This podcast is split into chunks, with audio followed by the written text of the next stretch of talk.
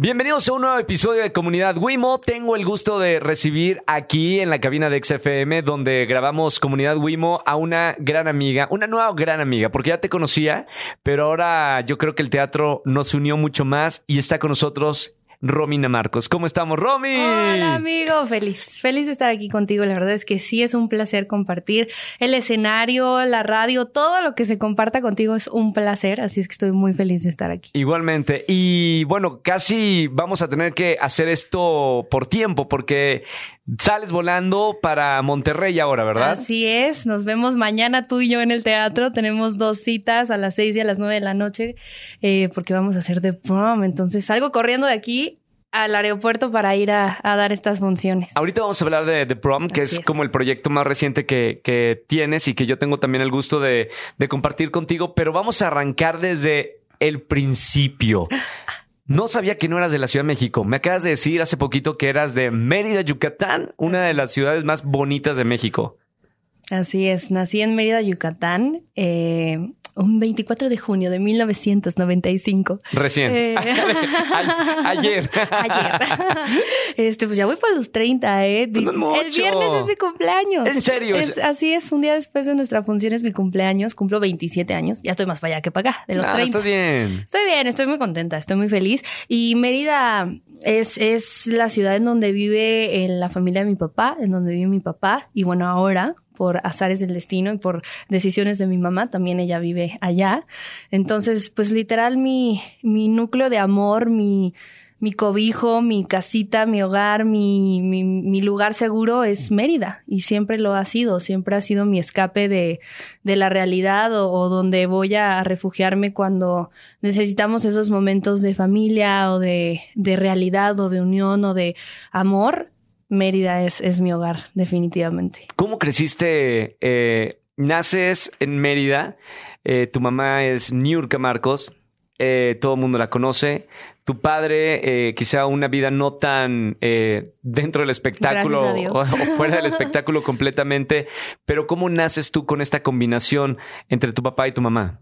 Pues mi mamá llega a Mérida eh, gracias a una marca de cervezas, porque ella era una de las modelos oficiales de esta marca y llevaban ya un rato de gira por toda la República.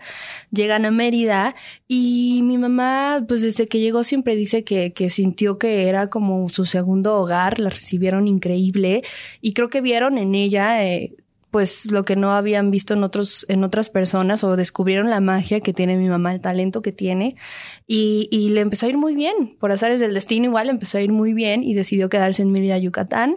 Eh, una de las personas que contrata a mi mamá para trabajar y, y todo el show es mi papá. Se dedicaba a eso. Entonces, pues nada, ahí surge, entre el trabajo surge el amor, nunca se casaron, solo estuvieron juntos eh, y me crearon a mí, gracias a Dios. ¿Cuántos años tenía tu madre cuando llegó a Mérida? Pues creo que a mí me tuvo como los 27, entonces yo me imagino que entre 26, 27, no, según era joven. era muy joven, mi edad, justo, ¿Sí? mi edad. Eh, no, no pasó mucho tiempo de que yo, yo llegara a, la vida de mi papá y de mi mamá. Y pues bueno, de ahí mi mamá empezó a trabajar muchísimo y pues mi papá es, un, es una gran persona, pero creo que en Mérida eh, todavía están luchando con el machismo, es como está como muy impregnado y en ese entonces muchísimo más. Entonces, a mi papá se le ocurre preguntarle a mi mamá, ¿tu trabajo? O yo, y mi mamá dice, mi trabajo. Entonces ya en ese momento se separan, mi mamá sigue trabajando y es ahí cuando conoce a Juan Osorio, el productor, y, y pues él decide llevársela, traérsela para acá, para la Ciudad de México. Y como dos años después de que mi mamá se vino para acá, nos llevó ya a la Ciudad de México a vivir. Justo yo tenía dos añitos cuando me trajo mi mamá para acá a vivir. Entonces, yo nací en Mérida, Yucatán, pero toda mi vida la, he pasado aquí, crecí aquí. Mi, eh, mi, ritmo de vida es el de la Ciudad de México. No, no, no sé ser de otra forma más que eh, vivir en la ciudad, pero siempre mis vacaciones fueron con mi papá. ¿no? Cuando yo era chiquita, mi papá tomaba vuelos, Mérida, México, me recogía, y México, Mérida. Me queda claro, Romy, que, que eres una artista en toda la extensión de, la palabra. Cantas, actúas, y vibras en, esa forma artística que todos los artistas vibramos. ¿Cómo era tu, infancia eh, ya aquí en la Ciudad de México, eh, dentro de la industria del entretenimiento? A veces fuera eh, en backstage por tu madre y en otras ocasiones, bueno, ya dándote la oportunidad de, de hacer cosas artísticas. ¿Cómo fue tu infancia? Definitivamente yo no recuerdo otra cosa que no sean cámaras, luces, sets, novelas, eh, gente, espectáculo, teatro, o sea, gritos, gritos sí, o sea, magia, música, talento, ¿no? Eso es con lo que yo crecí y independiente, o sea, acompañaba yo a mi mamá a todos lados cuando estaba en novela. A mí me encantaba ir con ella al foro. ¿Te cargaba contigo? O sea, te decía, Romy, vente conmigo o tú le decías, mami, quiero ir contigo. Yo, las dos. Las dos. Inseparables. inseparables. Inseparables. Yo me la vivía con ella. Obviamente entre escuela y, cuando podía estaba ahí con ella. Eh, a los cinco años eh, hice mi primer papel en la novela de Salomé de Juan. Sí. No, la primera fue en Tres Mujeres que, tenía cinco añitos y, y, hago mi personaje era hija de mi mamá, del personaje de mi mamá. Y me vestía de hombre, era muy chistoso. Porque mi, la niñita era mujer y el personaje quería que fuera hombre, toda una cosa ahí muy chistosa. Después hice Salomé, o sea, realmente siempre empecé a hacer novelas muy chiquita. Y crecí con eso, yo crecí viendo a mi mamá en el teatro, cuando estaba en Perfume de Gardenias, eh, bajaba de un columpio en medio del público y cuando caminaba eh, por los lados para subirse al escenario, yo siempre la esperaba en la esquinita y me daba un beso en la boca y le daba la bendición y se subía a bailar. Entonces esos son mis recuerdos, esa es, esa es mi infancia. También yo jugaba sola a cantar, yo tenía mi micrófono de Tatiana, yo jugaba a hacer este de gimnasia, de bailarina.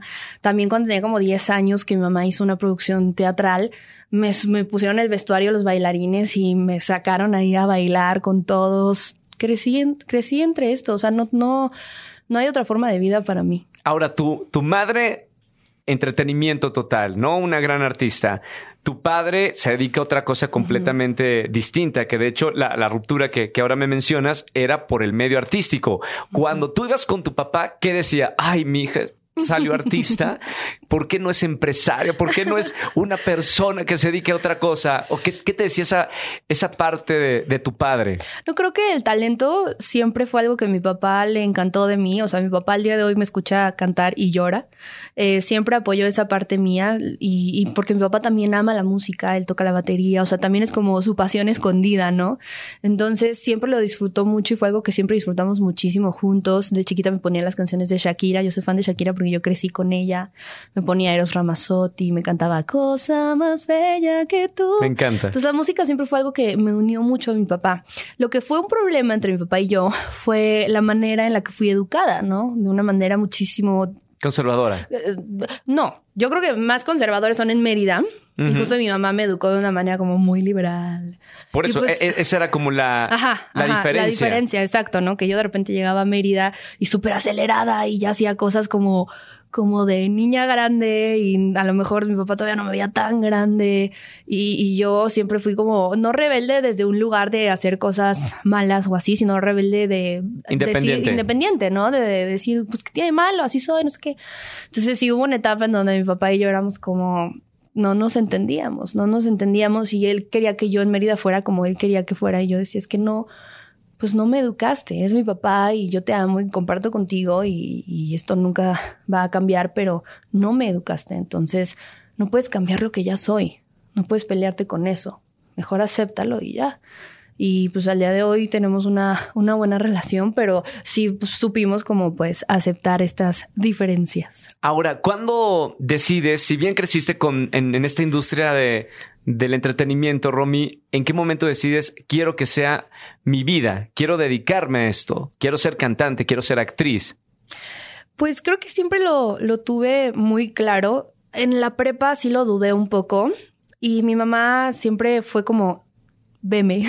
Solo, ok, toma la decisión que quieras, pero veme lo que estoy pasando. O sea, como por favor. O sea, tu mamá no estaba tan de acuerdo con seguir esa vida pues, artística. Pues sabía que no podía, o sea, sabía que no podía meterse, sabía que yo iba a tomar la decisión que yo quisiera tomar, pero sí siempre fue como muy como vas a entrar a la boca del lobo. O sea, siempre ¿Cuál, me ¿Cuáles eran los problemas que, que tu madre te decía, cuidado con esto si te quieres dedicar toda tu vida a esto? Pues definitivamente la, la, la, maldad, ¿no? Eh, la envidia, Cosas que yo creo que hoy en día las, las hemos sabido manejar un poquito mejor. Todavía existe, pero a ella, o sea, la, la época que le tocó a mi mamá de novelas y de... de, de, Escándalos fue horrible. Sí. Y era una época en donde las mujeres eran competencia, donde tenías que ser mejor, tenías que ser más, tenías que estar más lindo, más bello. Mm, o sea, todo tenías que ser mejor, si no, no eras nadie.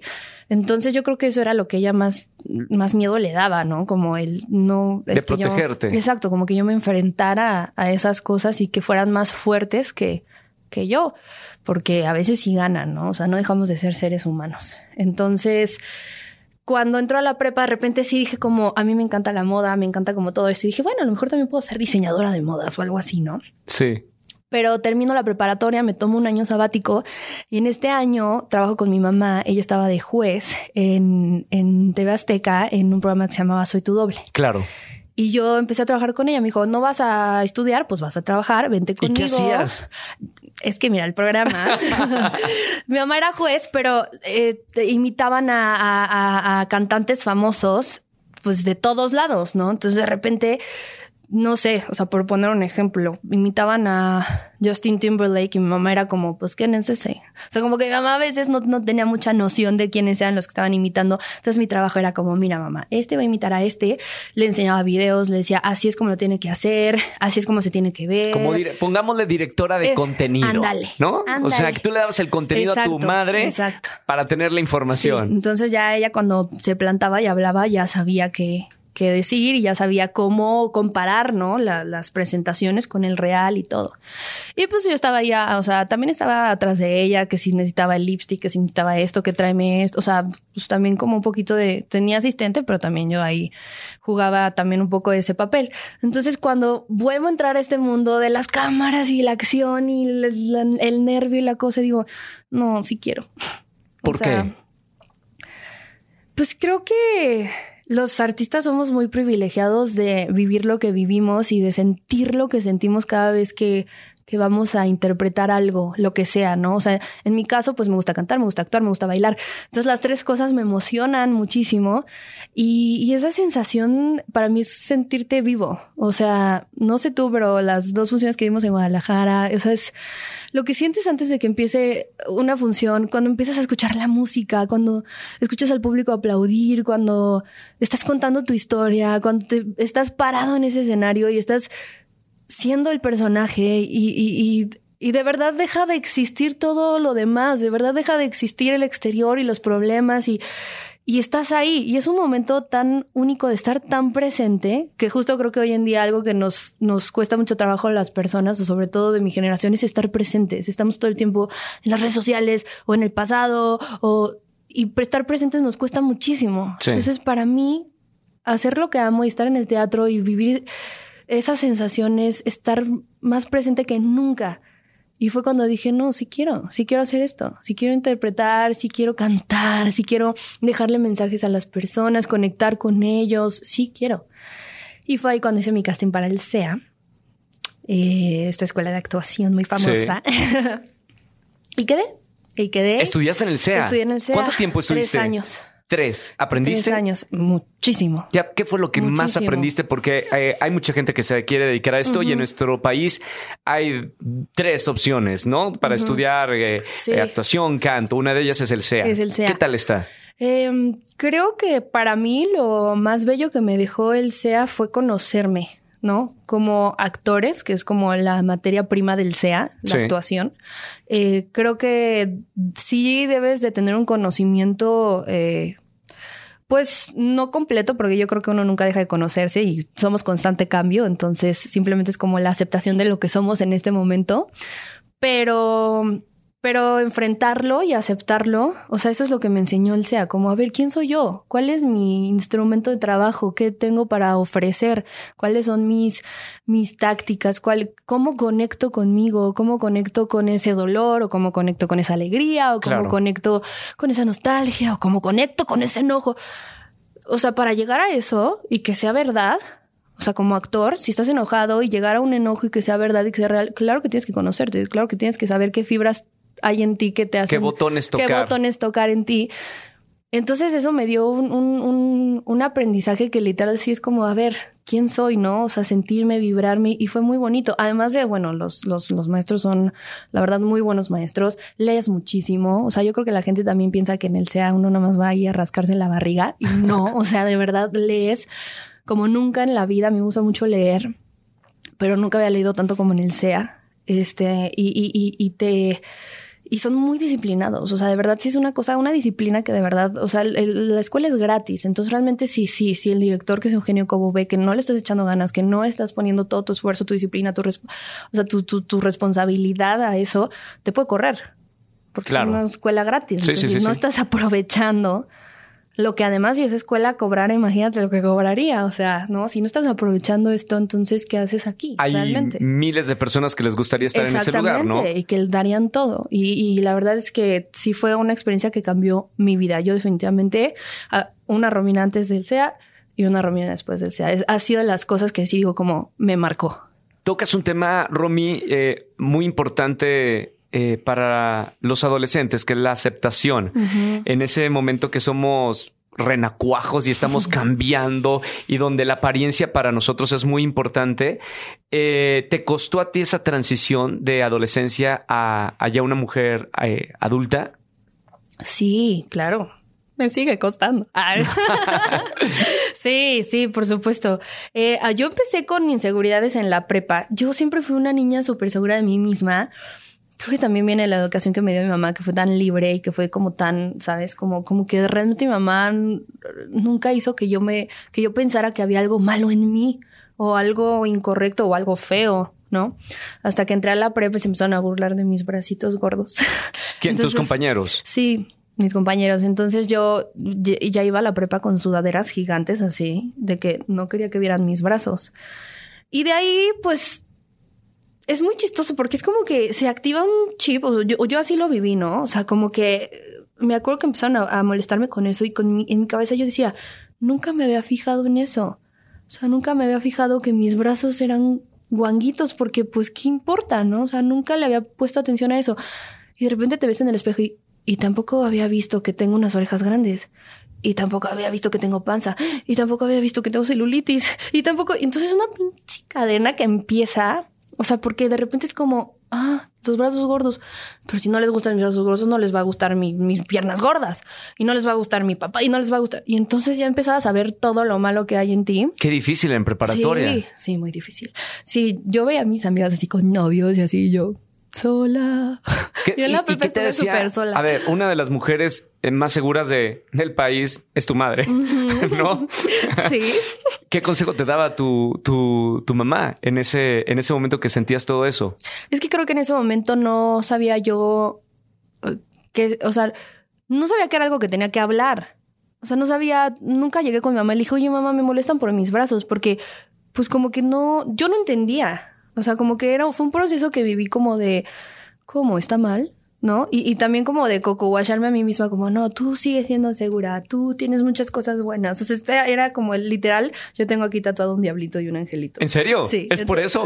literal, es, ¿sabes? Es como de que... Borra ya el diablo. es que el diablo luego toma decisiones padres. luego hablamos de eso más adelante. Entonces, este, no me molesta tanto.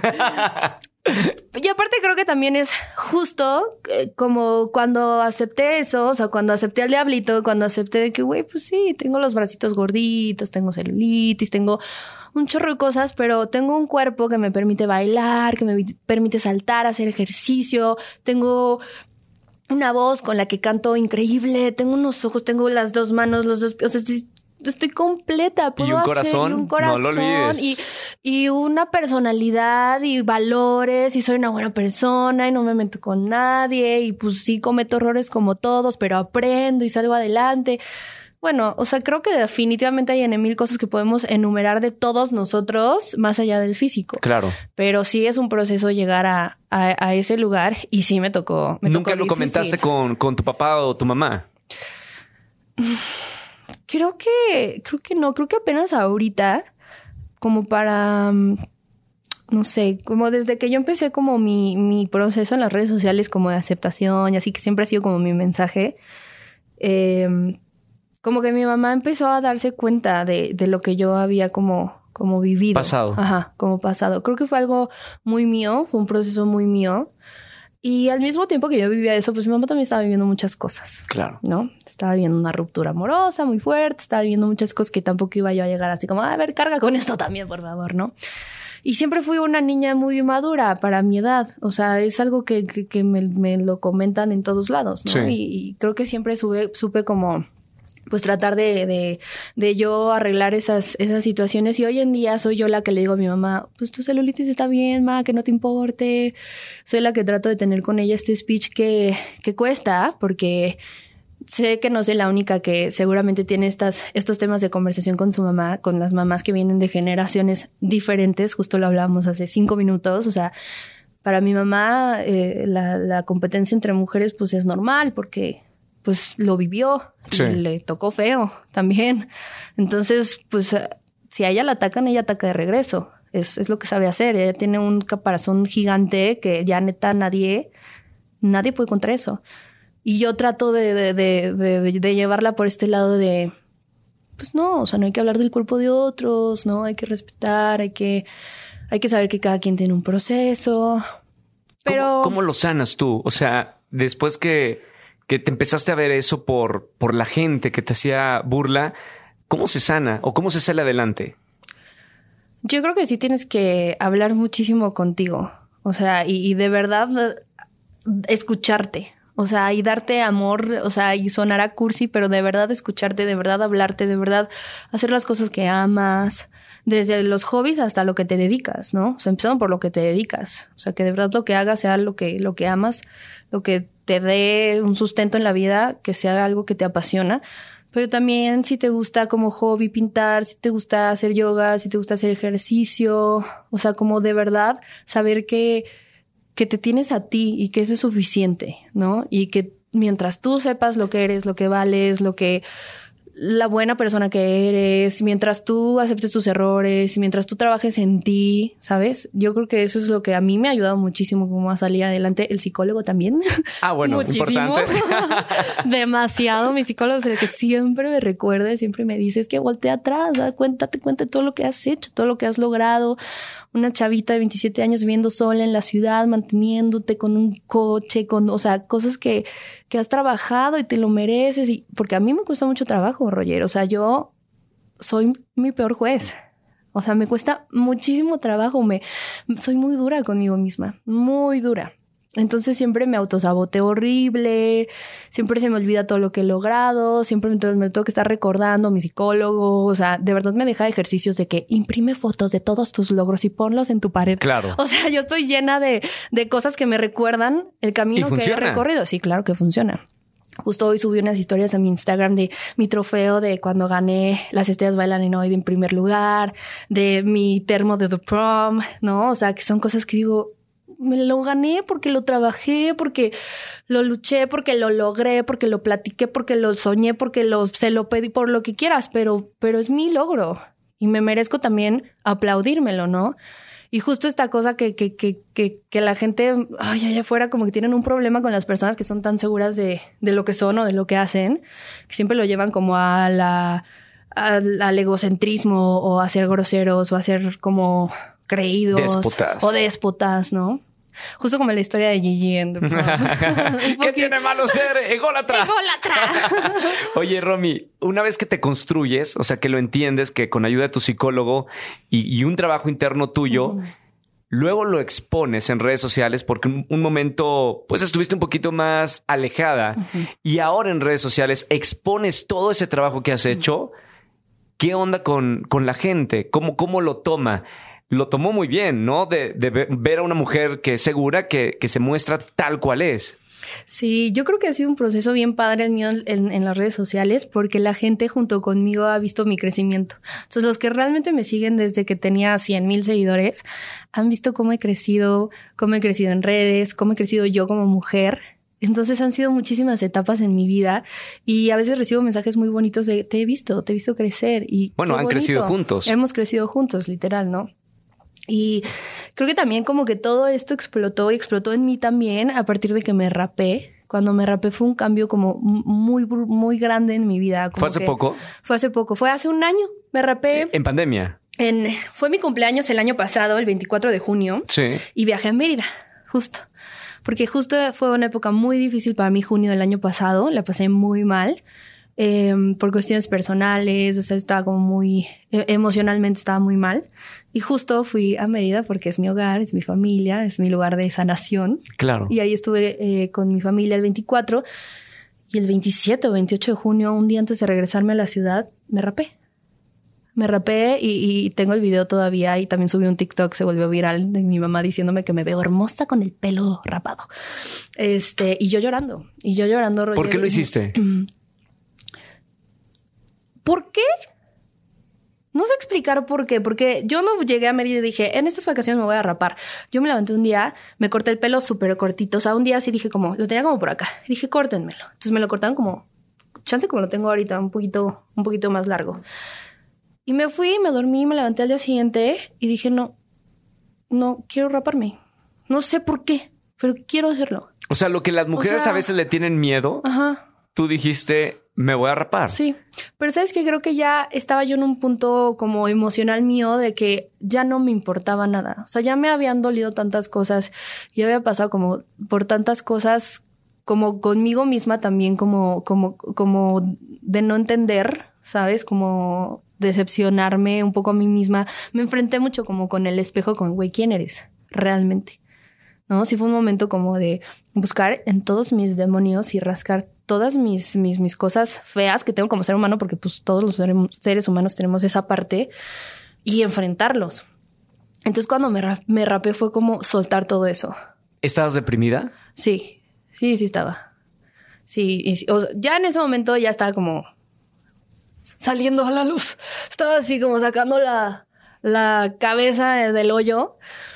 Eh, pero sí estaba, sí estaba muy, muy deprimida y, y, y, fue como soltarlo todo. O sea, cuando me empezaron a rapar, yo empecé a llorar y dije, bye, se acabó. Aquí termina una romina y empieza otra completamente diferente. Y dicho y hecho, o sea, el raparme me empoderó de una manera que no te puedo imaginar, Roger. Yo no sé si es porque que cuánto peso le damos al pelo de la mujer o, o no sé por qué, pero yo me sentía una Romina nueva, con ganas de hacer un chorro de cosas, con ganas de, de, de, trabajar en mí. Regresé a la ciudad, me puse a hacer a tomar clases de baile, me puse a hacer ejercicio y fue ahí cuando llegó el proyecto de las estrellas bailan en hoy. Y de repente, pum, yo ya estaba en las estrellas bailan hoy, en el canal 5, en Inseparables, sacando mi rola, ¿Toda tu vida cambió? Toda mi vida cambió.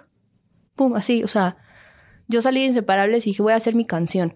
Y en medio del proceso de hacer me dijeron que no, fue que viví esta depresión. Sí. Entonces, cuando yo me rapo y así que regreso a la Ciudad de México, dije, ya, voy a hacer esta canción y no me importa y quiero ser yo y quiero ser real y quiero hacer lo que amo y quiero enfrentar mis miedos.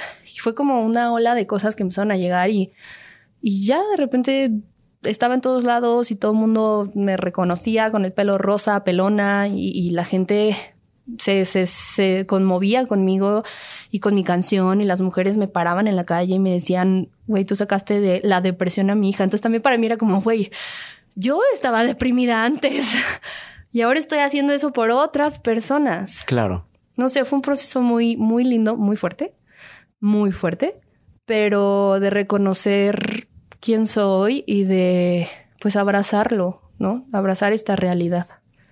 Ahora, eh, nosotros nos conocimos en, en XFM, en la radio, eh, con tu proyecto musical. Tú actúas, bailas y cantas. Por algo estás en teatro musical. Pero ¿cuál es tu proyecto profesional? ¿Qué te gustaría hacer de tu carrera de aquí en adelante? Ay, es que amo el teatro musical. Te lo juro que podría vivir de hacer teatro musical toda mi vida. Pero creo que en primer lugar sí está definitivamente ser cantante. O sea, la música. La música, los conciertos. Hace poco me presenté en Mérida en el Pride y son escenarios que para algunos serán pequeños, pero para mí son momentos únicos de entregarme. Salí empapada en sudor, de, por sí hace calor en Mérida, pero justo estaba lloviendo y yo salí empapada de sudor y no sé en qué momento sudé tanto. no Sé, o sea, de verdad, pero Roger, yo no, mi papá siempre me lo dice, cuando te subes a un escenario te transformas, o sea, te transformas en un ser mágico, maravilloso, brincas, vuelas, o sea, lo que lo mejor ahorita te hago cinco sentadillas y ya me cansé, pero en el escenario las hago y puedo hacer 100, o sea, no sé, ¿sabes? Hay una fuerza que te, que te sale cuando estás en el escenario que, que me encanta y, definitivamente podría hacer eso por el resto de mi vida.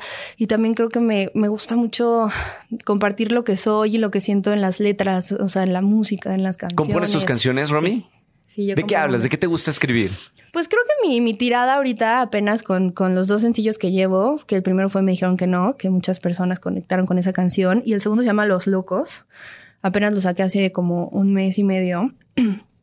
y mm, creo que hablo mucho pues de procesos como personales, pero que sí van mucho de la mano de empoderarnos, ¿no? Y de, y de ser reales, de ser como neta. Justo la canción de Los Locos, el coro dice, hacerlo bien duele más que hacerlo mal. No hay que ensuciarse para brillar.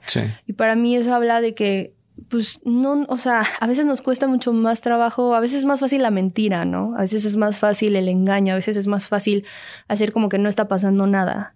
Y lo que duele y lo difícil y el trabajo más difícil es aceptar la verdad o hablar con verdad o enfrentarse a la verdad, dar la cara a la verdad, eso es lo más difícil.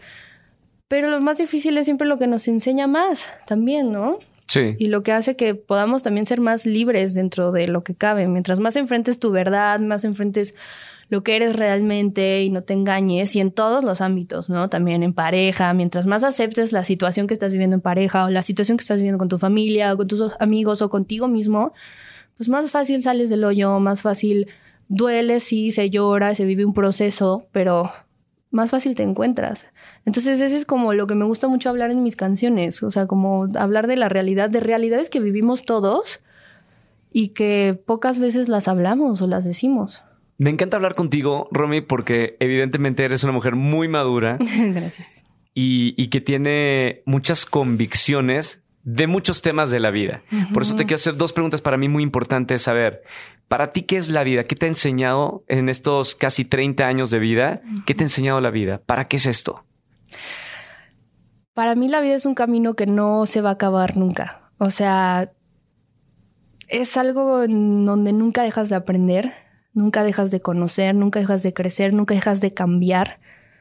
Creo que cuando estaba pequeña o bueno, más adolescente, como que sí pensaba que en algún punto iba a llegar a conocerme por completo, ¿no? O sea, decía como, no, obvio, va a llegar a un punto en el que yo ya voy a saber quién soy realmente. Y claro que no, nunca acaba. Nunca acaba. Y es lo maravilloso de la vida, que siempre hay cosas nuevas por conocer, por ver, por saborear, por leer, por disfrutar.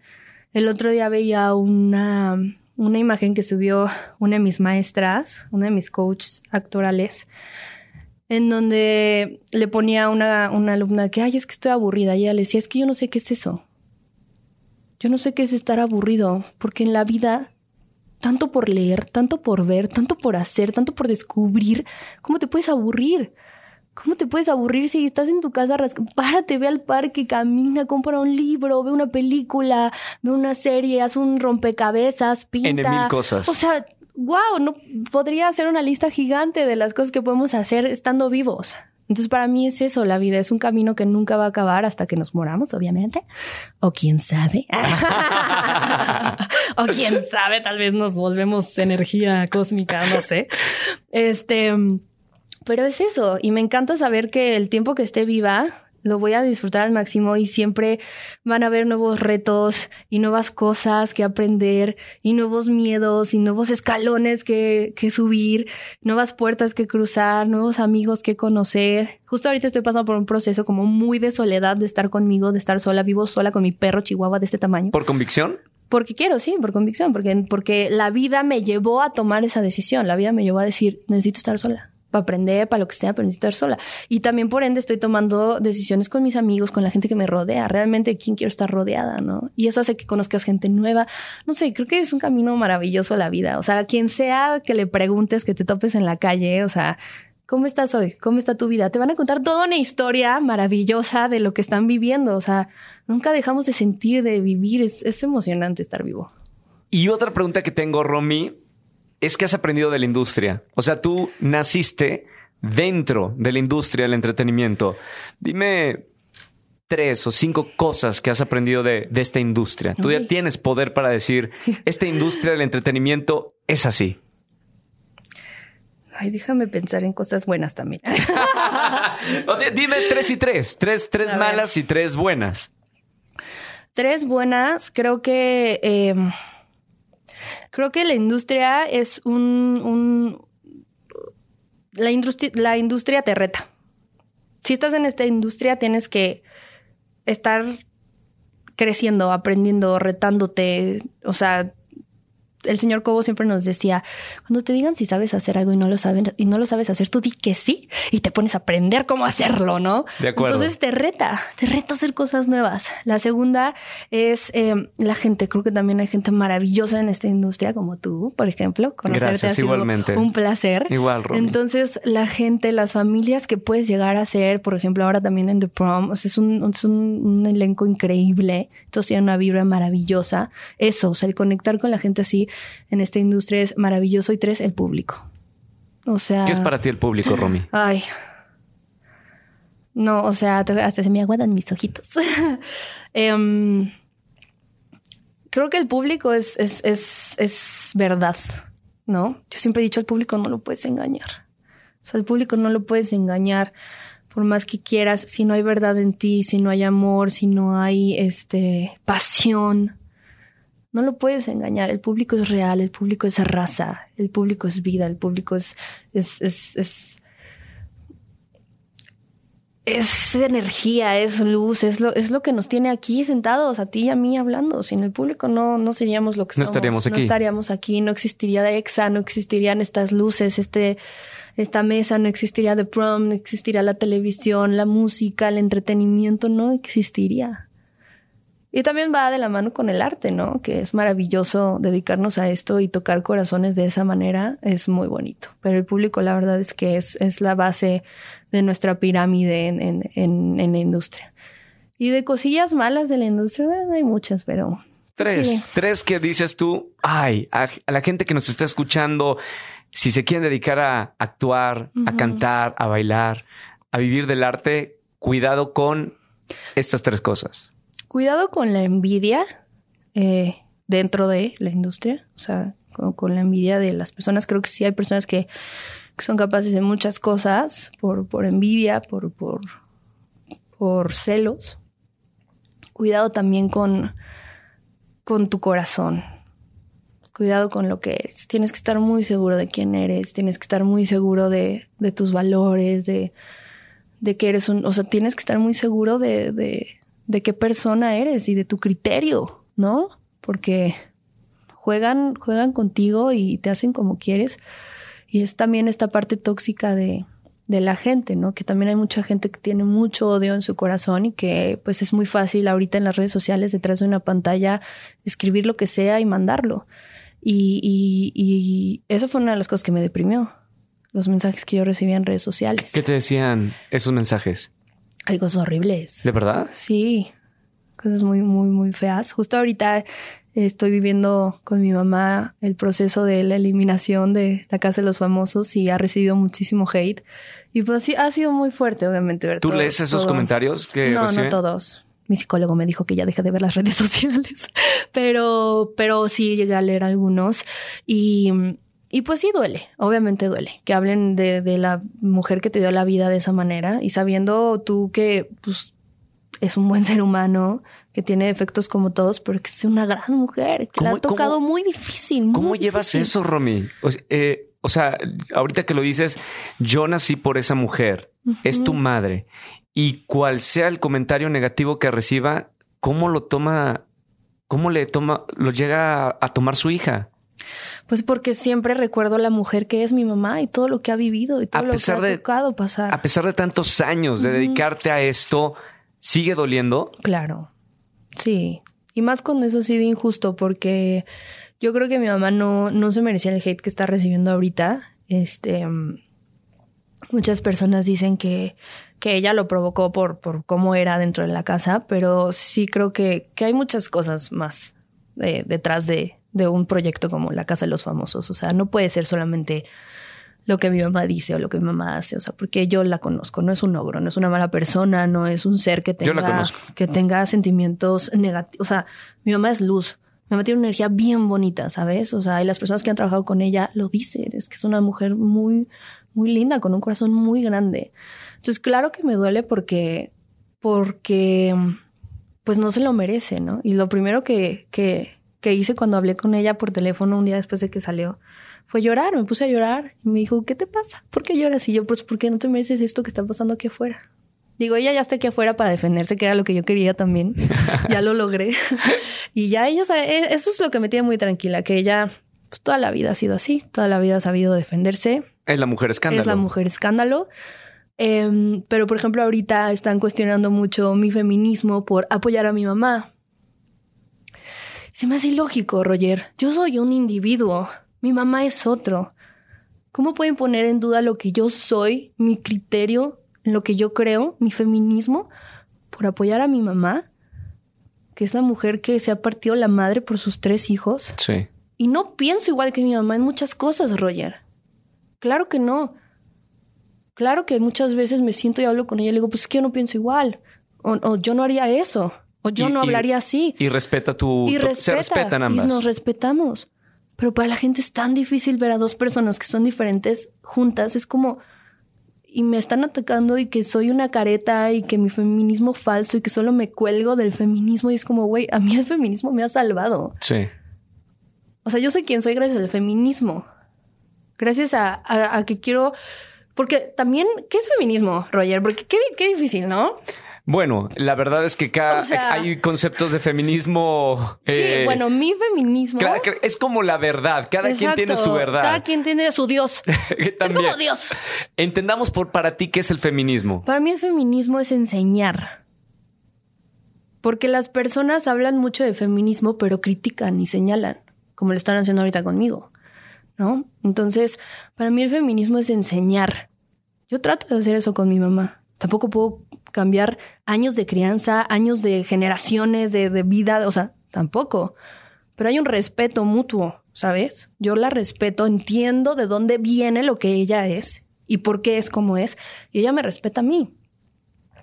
Entonces, para mí el feminismo es enseñar, es educar y es partes iguales. O sea, yo sí no creo que, o sea, para mí ese equilibrio total entre el hombre y la mujer, ¿sí? O sea, sí para mí eso es el feminismo y es defender las dos partes, ¿no? El abuso hacia el hombre y el abuso hacia la mujer, que evidentemente está comprobado que hay muchísimo más porcentaje de abuso hacia la mujer. Eso es obvio. Por la historia. O sea, es obvio, ¿no? Y venimos desde décadas y años de las mujeres luchando por nuestros derechos. Sí. Y seguimos en esas de una manera un poco diferente, pero seguimos en esas. Pero para mí es eso. O sea, yo no, no te voy a atacar. Entonces, si yo hoy escucho que Roger dice, ay, qué fe esa mujer porque tiene las nalgas caídas, yo, amigo, son sus nalgas, no las tuyas. claro. No opines, ¿no? O sea, tú concéntrate en lo tuyo. Así te lo diría, te lo juro, o sea, pero jamás te atacaría y te diría, eres una persona. Y eso es lo que hace la gente allá afuera y pues creo que no está bien. creo que con violencia no es la forma adecuada de hacer cambios en el mundo. No, no. Estoy convencido, no creo. Estoy convencido, que con violencia no se hacen cambios en el mundo. Definitivamente no. Y, también es, ser conscientes de dónde estamos, ¿no? O sea, qué tipo de programa es la Casa de los Famosos. También, o sea, es un juego, es un reality. ¿Te hubiera gustado, Romy, eh, tener una mamá que no sea tan famosa como lo es tu mamá y tener una mamá que está en la casa o en la oficina. ¿Cómo es crecer con, con una mamá tan famosa? Pues no sé si es que no, no sé cómo se vive la otra parte. No sé cómo se vive la parte de la mamá de, casa. Pues sí, tengo amigos, obviamente iba a casa de mis amigos y veía que la mamá les hacía la comidita y así, pero nunca... ¿Te hubiera gustado pues creo que sí hubo momentos en donde no lo tuve. Sí hubo momentos de mi infancia en donde mi mamá no fue al festival o no fue a esto por trabajo y así, pero lo supo compensar muy bien. O sea, mi mamá es una mujer que, por ejemplo, hoy en día vamos a Mérida y no sabes, o sea, nos hace de comer, nos hace de jugos, nos desayunos, nos la, cena, la comida, vamos acá, ven, renta la casa en la playa, nos lleva al cenote, nos trae, renta una camioneta, nos... O sea, te lo juro que es es, increíble, mamá. O sea, es increíble. Es, es un ser mágico. Entonces, como que como, no, no puedo quejarme. O sea, no puedo decir como, ay, no, qué difícil, qué triste. O sea, sí, este tipo de cosas que estoy viviendo ahorita, pues sí son difíciles, pero, pero pues ya sé cómo manejarlo, ya sé cómo trabajarlo, ya sé cómo hacer que no me afecte. Pásame la receta. ¿Qué hago, Romy? ¿Qué hago y qué hace toda la gente que, que está escuchándonos cuando pasa esto? Pues eh, recordarse todos los días lo que es, dónde estás y por qué eres lo que eres y por qué estás en donde estás y, lo que te mereces y recordarte que no, que no eres una mala persona y que, y que independientemente de lo que diga la gente, que es gente que no te conoce, eh, agárrate de tu gente, agárrate de tu, de tu familia. Yo ayer estuve al lado de mi mamá defendiéndola, este, y, y y apoyándola, ¿no? Y, independientemente que haya muchas cosas que yo no comparta con ella, eso no tiene nada que ver con que yo sea también su apoyo en esos momentos, porque... Eres su hija. Soy su hija y, ella lo ha hecho toda la vida con nosotros. Entonces eso, defenderte y, saber lo que, lo que tú eres y estar seguro de eso y el... El público es mágico, no lo puedes engañar, pero también el público olvida fácil. O sea, mañana pasa otra cosa, ya se olvidaron de New York en la casa de los famosos, y pasado pasa otra cosa y, y, así es la vida. Y las redes sociales también son un arma de doble filo, entonces también saber utilizar las redes sociales, ¿no? Saber cuándo sí, cuándo no, cuándo leer de más, cuándo no leer. ¿Cerrarlas es una opción? No, yo, yo no creo en, en, cerrarlas. Yo veo lo que me gusta. Yo controlo mis redes sociales, no mis redes sociales me controlan a mí. Bien. Yo sigo a quien quiero seguir, veo lo que quiero ver, ¿no? O sea, yo creo que hay de todo para todos en las redes sociales y a mí me gusta llenarme de lo que a mí me, me gusta. Y hoy en día es muy fácil. En TikTok le picas al video y dice no me interesa. Le picas ahí no me interesa y no te vuelve a poner videos de eso, ¿no? Entonces en Instagram, gracias a Dios, puedes silenciar historias. Es maravilloso. Oye, Romy, antes de que te vayas al aeropuerto, me queda muy poco 555. tiempo. Amo los números de espejo. Eh, 555. Eh, Romy se nos va a Monterrey y yo la alcanzo mañana en The Prom. Hablemos de The Prom. ¿Cómo llega este gran proyecto? Gran proyecto porque yo, también estoy emocionado de estar ahí. Gran. Este, Lola Cortés con nosotros. Eh, Gerardo González, Freddy Ortega. O sea, el, maestro. No, hombre. Hay grandes maestros en The Prom. ¿Cómo llega a ti este proyecto? Alesa llegó a mí. Yo no la busqué. Y jamás en la vida, Roger, yo pensé que yo iba a ser Alesa. Veme. O sea, empecemos por ahí. Ya sé que el físico yo lo llevo diciendo, pero pues, o sea, fue como no hay manera. O sea, es lo primero que vemos, ¿no? Y nada que ver con Alesa yo.